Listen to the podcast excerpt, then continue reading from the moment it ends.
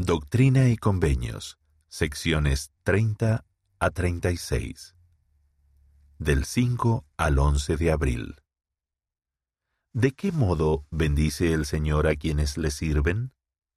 Tras habérsele llamado a ausentarse de su familia para servir en una misión a Thomas B. March, se le prometieron muchas bendiciones por los sacrificios que hizo a fin de prestar servicio.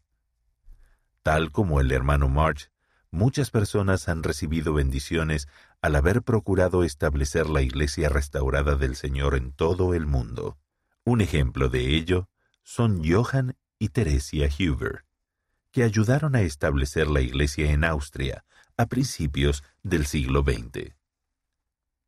La fe ante las aflicciones.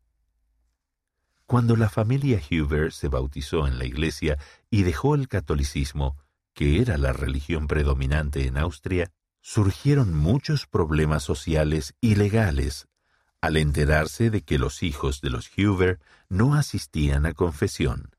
Las personas amenazaron con retirarlos de su hogar y algunas incluso dijeron a Teresia que dejara a Johann. Bendiciones y nuevas oportunidades. Después de la Primera Guerra Mundial, se disolvieron las anteriores restricciones religiosas, permitiendo que la gente practicara su fe de manera más libre. El Señor velaba por la familia Huber conforme éstos continuaban compartiendo el Evangelio, y pronto una pequeña rama comenzó a reunirse en el granero de los Huber.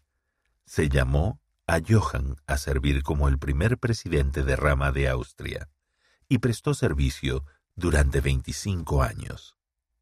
Análisis.